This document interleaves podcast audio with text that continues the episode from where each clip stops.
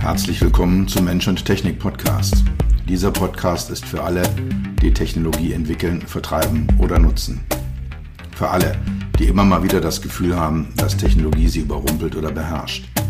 Für alle, die verstehen wollen, was Technologie mit uns macht und wie wir unser Leben zurückbekommen. Dieser Podcast ist für die, die Technologie sexy machen wollen. All die Produktentwickler, Designer, UX-UI-Profis, Produktmanager, CTOs, CEOs und für dich. Mein Name ist Dr. Peter Röska, von meinen Freunden auch Dr. Peter. Ich bin dein Gastgeber und freue mich, dass du dabei bist.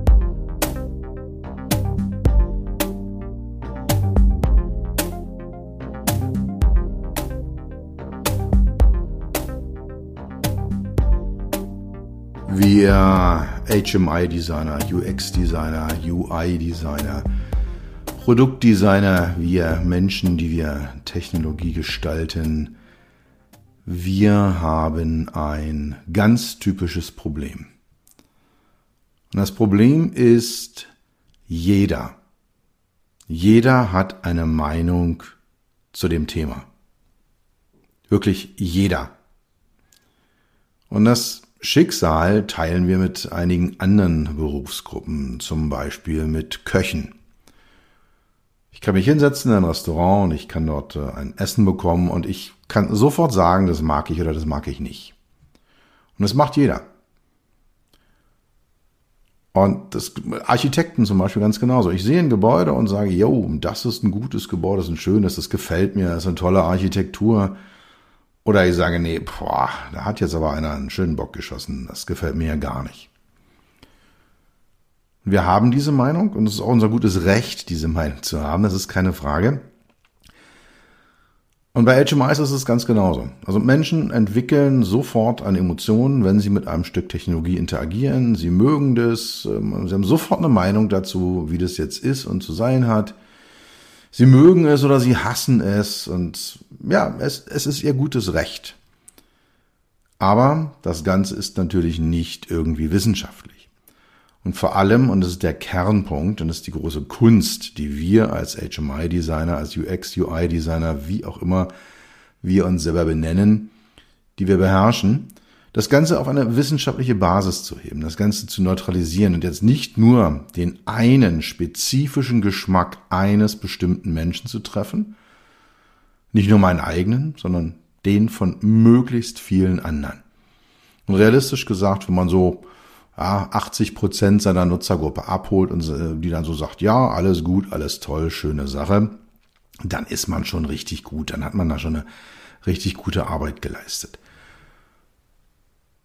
Und das Problem, was da dazu kommt an der Stelle, ist, dass natürlich auch jeder Topmanager, jeder Produktmanager, jeder CTO, CEO, jeder Entwicklungsleiter, jeder Teamleiter, auch die haben alle ihre Meinung dazu. Und es ist immer eine private Meinung, es ist immer eine persönliche Meinung. Wenn dann also jemand kommt und sagt aus der Management-Etage, ja, macht es doch einfach so und so, das ist doch viel, viel einfacher. Ja, benennt doch diesen Menüpunkt um oder nehmt doch die Farbkombination oder nehmt doch diese HMI-Technologie, dann hat diejenige oder derjenige natürlich für sich selber absolut recht. Unser professioneller Ansatz ist es aber, eben große Mengen der Nutzergruppe abzuholen. 80 Prozent der Leute dort abzuholen, wo sie sind und denen ein Erlebnis, eine User Experience zu geben, denen ein Interaktionserlebnis zu geben, denen eine Usability zu geben, dass sie damit zufrieden sind, dass sie eine Technologie positiv aufnehmen, dass sie sie nutzen können, dass sie den Wert aus dieser Technologie herausbekommen. Und um das zu erreichen, gibt es eine ganze Reihe von Parametern. Sie machen das Ganze so ein bisschen objektivierbar. Es gibt einige recht harte, denke jetzt mal spontan an die ISO 15008, das sind dann Schriftgrößen und Icongrößen und Kontraste definiert, ja, also da sind dann so ganz harte Kriterien drinne. Aber es gibt auch welche, die insgesamt über das HMI hinweg wirken als Parameter. Und über sechs dieser Parameter, die ich entwickelt habe, die ich auch immer wieder einsetze in meinen Kundenprojekten, die ich bei der Entwicklung diverser automobiler HMI-Lösungen eingesetzt habe und auch nachgeschärft habe und korrigiert habe. Über diese sechs Parameter möchte ich heute sprechen. Und der erste dieser Parameter ist die Balance. Ein HMI sollte gut ausbalanciert sein. Ich unterscheide da zwischen der externen Balance und der internen Balance. Die externe Balance betrachtet so Aspekte wie, wer ist denn eigentlich mein Nutzer oder meine Nutzerin? Habe ich da Profis, Profifahrer zum Beispiel? Damit verbunden eng auch, was haben die denn für Use Cases? Wenn ich also eine Lösung entwickeln möchte für jemanden, der sein Geld damit verdient, für jemanden, der zum Beispiel als Lieferfahrer den ganzen Tag lang im Auto sitzt und bestimmte Dinge damit erledigen muss, also nicht nur navigieren und Musik hören, sondern vielleicht auch noch so eine Logistik-Applikation mit dabei hat. Der will wissen, wo muss ich was abholen, wo muss ich was hinbringen. Wie sieht denn die optimale Routenführung dafür aus? Wie kann ich die übelsten Verkehrsstaus in einer Großstadt umgehen? Alles das sind Dinge, die vielleicht ein, ein privater Nutzer gar nicht so hat, der zweimal die Woche, dreimal die Woche mit seinem Auto irgendwo hinfährt zum Einkaufen und in die Berge zum Wandern und das sind ganz andere Use Cases und die implizieren dann auch oder führen dazu, dass sie natürlich auch eine andere HMI-Lösung, eine andere, und dann schon auch andere Technologien, andere Menüstrukturen, andere Designs haben muss. Frage auch immer, was habe ich denn eigentlich für Anwendungen? Habe ich äh, ausschließlich die Klassiker wie Medien, Telefon, Navigation oder kommen da halt eben solche Sachen wie ein Lademanagement mit dazu? Habe ich ein, ähm, ja, habe ich ein, eine, eine, eine, äh, eine Anwendung im Bereich eben Cargo Management, also all diese Dinge. Was, tue ich denn eigentlich mit, mit meinem Gerät? Dann die Umgebung. Ich rede ja auch immer gerne über die HMI-Trends, die wir haben und rede dann auch immer die Liquid HMIs oder Fluid HMIs. Also in welcher Umgebung sitzt denn der Nutzer oder die Nutzerin, um dort eine Interaktion zu vollführen? Bis dato waren wir uns als Automotive HMI Designer immer relativ sicher, er oder sie sitzt im Auto. Mit den Apps, die jetzt kommen, mit den externen Zugriffsmöglichkeiten, weiß ich das nicht mehr. Sitzt er oder sie auf dem Sofa oder läuft er durch die Gegend? Oder führt sie nebenbei noch ein Telefonat? Also wir kennen das nicht. Und dann das Thema kulturelle, interkulturelle Unterschiede. Schönen Grüß hier an äh, meinen Freund Rüdiger Heimgärtner, der genau dieses Thema interkulturelles HMI-Design zu seinem, ich möchte schon sagen, Lebensthema gemacht hat. Wir haben unterschiedliche Kulturen auf der Welt die sind sehr global verteilt. Also wir haben asiatische Kulturen, nordamerikanische Kulturen, europäische Kulturen. Wir werden auch zunehmend in Afrika, in Südamerika ähm, automobile Anwendungen, Mobilitätsanwendungen haben und dort die kulturellen Eigenheiten begrüßen müssen, äh, berücksichtigen müssen. Also, all das sind so Parameter, die in die externe Balance reingehen. Wenn ich ein HMI designe, sollte das balanciert sein und da dann halt eben die von mir genannten Punkte, Nutzer, Anwendungsfälle, Anwendungen, Nutzungsumgebung, kulturelle Themen mit berücksichtigen. Und wenn es eine externe Balance gibt, gibt es natürlich auch eine interne Balance. Ein HMI besteht im Wesentlichen aus drei Komponenten. Das ist einerseits die Eingaben, also Informationstransfer vom Nutzer in das System. Da reden wir über solche Dinge wie so, ja, so, so zentrale Controller, Drehdrücksteller, über Touchpads, über Touchscreens, aber auch Spracherkennung, über eine Gestenerkennung, aber auch so traditionelle Dinge wie Drehknöpfe, Druckknöpfe, Slider. Also einfach, wie gestalte ich denn die Eingaben? Und das Gegenstück dazu sind die Ausgaben. Da geht's dann eben auch so um Themen. Ja, habe ich jetzt einen Bildschirm, habe ich Lampen, habe ich Töne, habe ich Sprachausgaben. Also dieser ganze Bereich. Und viele glauben, wenn äh, ich die Inputs und die Outputs designt habe, wenn ich mir da Gedanken drüber gemacht habe, dann habe ich ein gutes HMI, dann bin ich auf dem richtigen Weg.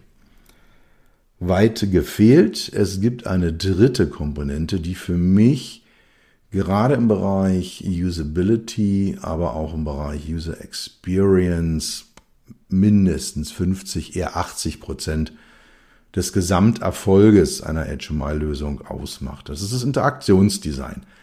Das ist all das, was so, ich sag mal, hinter den Kulissen passiert. Alles das, was ein System strukturiert, was ihm eine statische oder eine dynamische Struktur gibt, so Prozesse, Abläufe. Alles das verbirgt sich dahinter. Und diese drei Elemente, Eingaben, Ausgaben und die internen Strukturen, das Interaktionsdesign, die sollten perfekt aufeinander abgestimmt sein. In meiner Zeit beim Harmon ist jetzt auch schon boah, 15 Jahre bestimmt her, aber war eine schöne Geschichte, kann ich kurz mal erzählen. Dort äh, ja, haben wir für einen großen amerikanischen Autohersteller eine Touchscreen HMI gemacht. Und die haben das in ihre Autos reingebaut. Das Gerät ist sehr, sehr viel verbaut worden. War auch eine schöne, solide Angelegenheit. Hat auch positives Feedback bekommen auf allen Ebenen. Also gute Sache. Irgendwann kamen die bei diesem äh, amerikanischen Autohersteller auf die Idee, naja, mein Gott, wir haben ja diese riesen Pickup-Trucks und die Vans und, und die SUVs und da ist es ja doof, wenn dann die Leute sich immer vorbeugen müssen auf das Armaturenbrett, was ja relativ weit weg ist und lass uns doch einfach mal so einen Drehdrücksteller ranmachen. Und dann war die Aussage, dann, dann äh, nehmt er den Touchscreen weg und ihr macht da so einen Drehdrücksteller dran. Vielleicht nur mit ein paar Tasten und dann passt es. Problem war, die von uns designte HMI-Lösung ist aus der Balance geraten, weil der Input hat sich verändert, also die Eingabemodalitäten hat sich verändert von Touchscreen zu ähm, Drehdrücksteller. Der Rest die Ausgaben und vor allem auch das Interaktionsdesign hätten eigentlich gleich bleiben sollen. Und es führt dann halt eben ja, zu, zu sehr ulkigen Effekten. Zum Beispiel ist der Wechsel eines Bildschirms, ich habe jetzt zum Beispiel auf der linken Bildschirmhälfte eine Navigationskarte und auf der rechten Seite eine, eine Liste von Fahrzielen. Und der Wechsel dazwischen ist auf dem Touchscreen sehr, sehr einfach. Da nehme ich mich einfach meinen Zeigefinger und bewege den von links nach rechts. Das kann mit so einem Drehdrücksteller eine erhebliche Aufgabe sein, diese ja, äh, diesen Wechsel zwischen den Bildschirmhälften hinzubekommen. Das heißt, man muss dann sehr genau hinschauen, kann ich das eigentlich so belassen oder nicht? Wir haben dann dieses HMI komplett neu designt, also die Designsprache ist identisch geblieben, aber alles andere haben wir dann umdesignt und auch das neue Gerät dann mit den äh, Remote Controls, mit der, mit der Fernbedienung war dann auch sehr, sehr gut nutzbar. Zweiter Punkt. Konsistenz. Auch hier wieder eine interne Konsistenz und eine externe Konsistenz. Interne Konsistenz heißt, dass ein HMI sich selber ähnlich ist. Wenn ich also eine bestimmte Interaktionsstrategie von einem äh, Nutzer verlange, wenn ich ihm beibringe und sage, hey, du machst das jetzt so und du machst das so, dann sollte das im ganzen System immer identisch umgesetzt sein. Für mich ist die Interaktion mit Technologie ungefähr so, als ob ich eine Fremdsprache spreche. Ich nutze ein Vokabular, was nicht mein eigenes, mein natürliches, mein erlerntes ist. Ich nutze eine Grammatik, ich nutze Sprachstrategien, die nicht meine eigene sind. Also ich spreche neben meiner Muttersprache Deutsch ein, wie ich denke, ganz passables Englisch und ein paar Brocken Spanisch. Und Englisch und Spanisch unterscheiden sich von Deutsch und unterscheiden sich untereinander. Wenn ich jetzt den Nutzer dazu zwinge, gleichzeitig Deutsch, Englisch und Spanisch zu sprechen, also zum Beispiel gleichzeitig Touchscreen, Rotary Push und Hardkey-Sprache in der Interaktion mit einem System zu sprechen, dann führt das zu erheblichen Problemen. Von daher, wenn ich mal eine Entscheidung gefällt habe in einem System, dass ich sage, ich mache immer rechts meinen Scrollbar hin. Ich mache immer meine Listen zentriert. Ich habe immer oben links meinen Back-Button. Dann erzeuge ich eine interne Konsistenz, die selbst wenn diese Lösung als solche vielleicht gar nicht die beste ist in bestimmten Kontexten, aber dadurch, dass sie immer wieder völlig identisch in allen Applikationen, in allen Interaktionssituationen auftaucht, erzeuge ich eben Konsistenz und damit eine erheblich vereinfachte Nutzbarkeit des Systems und am Ende dann auch eine deutlich vereinfachte oder deutlich verbesserte User Experience.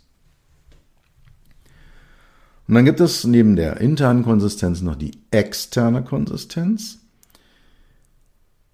Ein System sollte ähnlich sein oder sollte mir erlauben, aufgrund der Ähnlichkeiten in Interaktionserfahrungen, die ich in anderen Kontexten gesammelt habe, in diesem System anzuwenden. Nochmal vereinfacht, wir lernen ständig, wir lernen ständig mit der Interaktion, äh, mit, mit Technologien und Erfahrungen, die ich mit einem System mache, sollte ich transferieren können in ein anderes System. Und man merkt es auch ganz wunderbar, auch wieder eine kleine Anekdote, wenn man Usability-Studien macht und hat drei Systeme, so eine vergleichende Usability-Studie und hat dann so drei Navigationssysteme, äh, Hersteller A, B und C. Und die Leute werden dann halt äh, mit im Laufe der Zeit besser. Und zwar unabhängig davon, ähm, mit welchem System sie anfangen.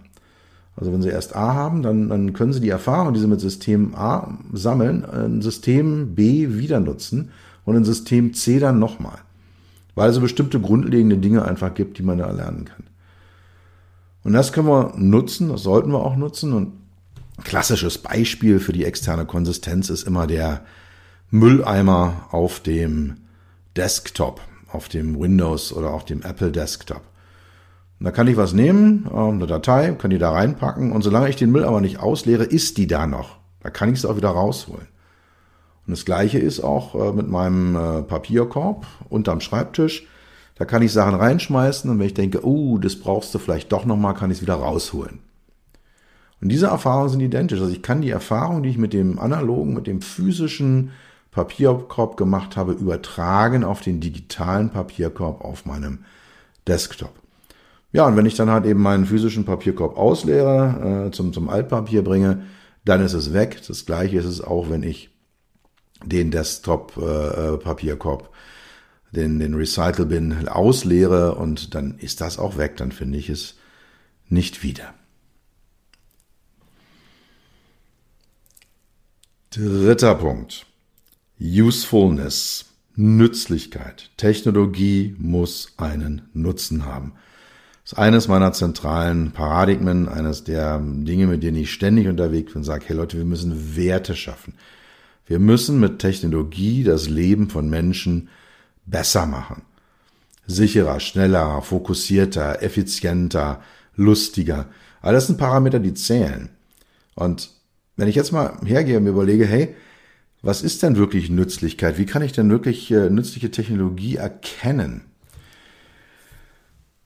Der, der wahrgenommene Benefit, also der wahrgenommene Nutzen sollte bei einer Technologie immer höher sein als der wahrgenommene Preis. Und der Preis kann jetzt in Geld sein, kann in Zeit sein, kann der Fokus sein, die Gedanken, äh, die ich mir mache. Also ich gehe jetzt zu so einem Elektronikhändler und kaufe mir da einen neuen Fernseher. Da, da lege ich dann halt eben ein paar hundert Euro auf den Tisch. Dann komme ich nach einer Stunde wieder nach Hause. Und dann muss ich das Ding anschließen und einstellen und muss mir Gedanken machen und am Ende muss ich noch diese ganzen Plastik- und, und Pappteile irgendwie wieder entsorgen. Also da habe ich dann halt eben entsprechend einen Aufwand, einen Preis, den ich reinstecke.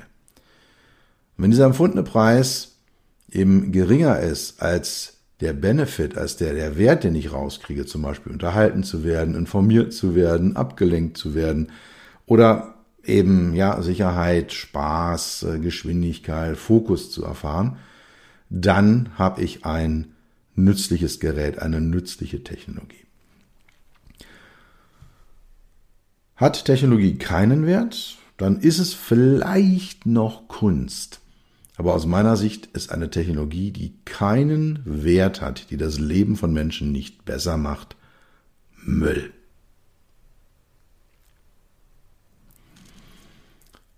Vierter Punkt. Einfachheit. Das ist schon der vierte Punkt? Ich glaube, es ist schon der vierte Punkt. Ja, also nächster Punkt, Einfachheit. KISS, keep it straight and simple. Der Harman CTO damals, mein Chefchef, der sagte zu mir, Mensch, Herr Dr. Raska, Sie haben noch den einfachsten Job in der ganzen Firma. Sie müssen es einfach nur einfach machen. Das Problem ist, Einfachheit ist nicht einfach. Also für mich ist es die Erzeugung von Einfachheit in HMI ist das komplexeste Problem, was wir haben.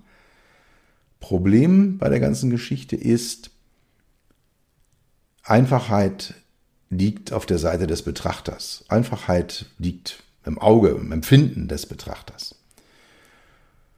Stell dir vor, du hast ein normales Fahrrad auf der einen Seite und du hast ein Einrad auf der anderen Seite.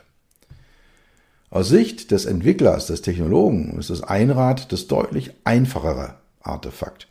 Ich habe nur ein Rad, ich habe keinen Lenker, keine Kette, keine Schaltung, einen super simplen, einfachen Rahmen, keinen Lenker, nix. Einfach nur ein Rad, einen minimalen Rahmen und einen Sattel oben drauf. Paar Pedale, fertig. Aus Nutzersicht ist das traditionelle Fahrrad, was technologisch viel komplexer ist. Ja, da sind Bremsen dran, da ist eine Schaltung dran, da sind zwei Räder dran und der Rahmen ist komplizierter. Das sind alles Sachen, äh, die das ja technologisch komplexer machen, ähm, also die Einfachheit reduzieren. Aber zum Fahren, zum Nutzen ist dieses System natürlich viel, viel einfacher. Da stellt sich die Frage, wie definieren wir Einfachheit? Und für mich ist es, wenn der Nutzer das Gefühl hat, die Kontrolle zu haben. Und wenn den Nutzer in einen Status versetzen, dass er das Gefühl hat, ja, oder sie, er oder sie das Gefühl hat, hey, ich habe die Kontrolle über den Prozess. Die passiert nichts, ohne dass ich das nicht weiß, ohne dass ich das nicht angetriggert habe. Dann wird so eine Technologie, dann wird ein HMI als einfach empfunden. Also Einfachheit ist nicht einfach nur die Reduktion von Stellteilen, von, von äh, Devices, von ähm, ja, Knöpfchen, dass man einfach sagt, hey, wir machen es super simpel. Wunderbares Beispiel dafür ist der aller, allererste BMW iDrive, der, ja, ich glaube 99, 2000 auf den Markt gekommen ist, ist auch schon wieder über 20 Jahre her. Das war nur so ein, so ein ganz einfaches Teil. Das war nämlich so ein, so ein Drehdrücksteller, so ein, so ein Rotationsdevice. Problem war, dass diese extreme Reduktion dazu geführt hat, dass die Interaktion extrem komplex war. Da war also Drehen und Drücken und dann gab es acht Schieberichtungen, mit denen ich was machen konnte und dann konnte man die auch noch doppelt schieben in einer gewissen in manchen Richtung. Und das war dann relativ komplex, die ganze Geschichte. Und BMW hat da dann ja auch in den folgenden, in den nachfolgenden Generationen immer mal wieder ein paar Knöpfchen dazu gemacht. Also eigentlich die Komplexität erhöht, ja, weil sie da weitere Knöpfe dazu gemacht haben, aber auf diese Art und Weise die Einfachheit hergestellt, weil der Nutzer wieder mehr Kontrolle hatte, mehr Sichtbarkeit hatte in dem System. Ja, das Gefühl hatte, hey, ich kann kontrollieren, was hier eigentlich passiert. Ich bin nicht Opfer der Technologie, ich bin Herr und Master der Technologie. Fünfter Punkt. Personalisierung. Aus meiner Sicht eines der ja, großen Zukunftsthemen, auch eine, einer der, der Trends, nicht einer der ganz großen Trends im HMI, im Automotive HMI, aber so eine Personalisierung ist entscheidend. Wir sind alle unterschiedlich als Menschen. Wir haben alle unterschiedliche Erfahrungen, Erwartungen. Wir haben alle unterschiedliche Anwendungsfälle. Alles Dinge, die, ja, für uns, äh, die uns als Menschen ausmachen, die uns als Menschen unterscheiden. Und das reflektiert sich eben auch in der Erwartung, die wir an der Technologie haben, an die äh, Interaktionsstrategien, die wir umsetzen wollen, an unseren persönlichen Geschmack. Ja, manche Leute mögen es halt einfach in quietschgrün und andere Leute mögen es halt in dezent Anthrazit. Das sind persönliche Vorlieben. Und die sollten wir, sobald es möglich ist, soweit es möglich ist, auch berücksichtigen. Mit so ganz einfachen Dingen wie zum Beispiel einem Skinning, ähm, einem, einem, einer Auswahl verschiedener Grafikdesigns, die ich drüberlegen kann. Vielleicht welche, die wollen simpel haben, welche, die wollen es eher komplexer haben, ein paar grafische, optische Elemente, Farbvorlieben, habe auch äh, ja Anpassung äh, des, des Clusterinstruments, äh, die, die Mietwagen, die ich in letzter Zeit gefahren hatte, hatten alle digitale Displays. Und da kannte man häufig so zwischen zwei, drei, vier verschiedenen Designs, einem sehr reduzierten, einem sehr komplexen, einem eher medienorientierten, einem eher fahrorientierten ähm, wählen. Da konnte man sich auswählen, und sagen, okay, ich möchte gerne, dass mein Cluster so aussieht. Oder auch sehr, sehr schön, ähm, auch schon länger auf dem Markt äh, gibt's von, von BMW äh, auf dem Armaturenbrett so eine Achterleiste von Buttons, die kann ich mit persönlichen Funktionen belegen. Da kann ich ein Fahrziel drauflegen, eine Telefonnummer, eine Kartenansicht, was auch immer. Die kann ich da drauflegen und dann habe ich da meinen persönlichen Satz von, von acht Knöpfen und das Faszinierende ist auch, äh, meine Frau und ich, wir fahren das gleiche Auto und jeder hat seinen eigenen Schlüssel. Also ich habe meinen, meine Frau hat ihren.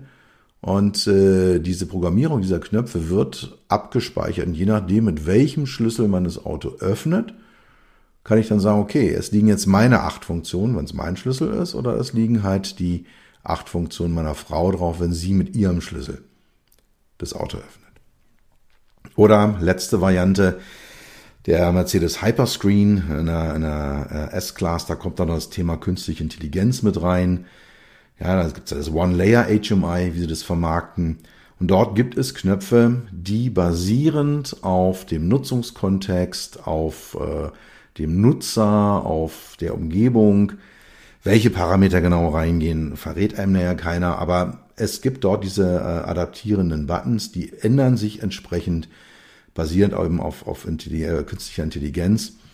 Ähm, ja, wo sitzen sie, was wird da angezeigt, was kann ich damit entsprechend machen. Sehr schöne Sache, um eine Personalisierung auch herzustellen. Sechster Punkt in diesem Zusammenhang sind Emotionen.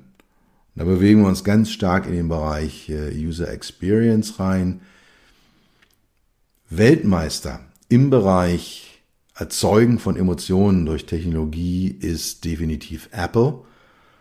Es war schon immer so, dass wenn ein neues iPhone kommt, die Leute die Nächte vor den Apple Shops campieren, um am nächsten Morgen bei den ersten dabei zu sein, die so ein Handy bekommen. Und wir reden jetzt hier nicht über ein Mangelprodukt, weil wenn ich drei Tage später hingehe, gehe ich rein in den Laden, lege meine Kreditkarte auf den Tisch, krieg die Kiste ausgehändigt und gehe wieder raus nach ein paar Minuten. Ja, das ist, äh, aber die Leute sind so stark emotional an die Marke, an das Produkt äh, geknüpft. Und die haben so starke, so hohe und emotionsgetriebene Erwartungen an das Produkt, dass sie unbedingt bei den allerersten dabei sein müssen, die ein solches neues Gerät in der Hand hatten. War am Anfang 2007, 2008 noch extremer, als es heute ist, aber ähm, ja, es ist immer noch so, dass das Apple-Nutzer, und es gibt da auch ähm, äh, Untersuchungen zu, also äh, die Nutzung von Apple-Produkten macht bei Apple-Nutzern, äh, aktiviert dort die gleichen Hirnbereiche, die bei religiösen Menschen während eines Gottesdienstes aktiviert werden. Also das hat eine religiöse, geht die Emotion wirklich in die religiöse Ebene rein. Ähm, sehr, sehr faszinierend. Apple, wie gesagt, ist da Weltmeister drin. Eine andere Firma ja, aus dem Automotive-Umfeld, die mir auch sehr, sehr nahe liegt, ist die Firma Harley Davidson. Auch die beherrschen dieses Spiel mit den Emotionen, mit dem Wollen bis zur Perfektion. Und Harley macht einen essentiellen Anteil, wenn nicht sogar den größten Anteil seines Umsatzes nicht mit Motorrädern, sondern mit T-Shirts, Schuhen, Aschenbechern, Schmuckstücken, Helmen, Bekleidung, Hosen, Stiefeln, die alle gebrandet sind. Und wenn man sich diese Klamotten anguckt, die sind alle unglaublich überteuert. Die sind meistens noch nicht mal wirklich richtig gut. Aber es ist Kult. Es ist diese Emotionalität, die da hinten dran steckt. Gilt auch für die Motorräder. Ich liebe meine Harley und äh, ich habe da ein extrem emotionales Verhältnis zu. Objektiv betrachtet gibt es natürlich weit bessere Motorräder als dieses teilweise doch sehr, sehr an Traditionen hängende äh, Alteisen aus Milwaukee. Gut, sind wir am Ende angekommen. Ich habe die sechs Punkte vorgestellt, die ich für relevant halte als Einstiegspunkte, um ein gutes HMI zu designen. Balance, interne, externe Balance, Konsistenz, auch intern und extern, Nützlichkeit, Einfachheit, Personalisierung und Emotionalisierung. Das sind die sechs Parameter. Und das sind sechs ja, ich sag mal overarching, wie sagt man auf Deutsch dazu, ähm, äh, höher, höher gerankte, nein, ist auch ein englisches Wort, ja, so, so übergreifende Parameter. Danach gibt es dann halt, und da gehe ich ja auch mal wieder in einzelnen Podcast-Folgen drauf ein, eben nochmal spezifische Regeln, ähm, wie eben Schriftgrößen, wie Farben, wie konsistente Backkonzepte, wie ISO 15008, äh, welche Schriften, welche Kombination von Farbe, von Schrift auf äh, Hintergrundfarbe funktionieren und so weiter und so fort. Das ist eine Unmenge weiterer, deutlich konkreterer Regeln. Aber die sechs, die ich hier genannt habe, wenn ihr mit denen anfangt, äh, ein HMI zu betrachten, zu analysieren oder zu entwickeln, seid ihr sehr, sehr gut unterwegs.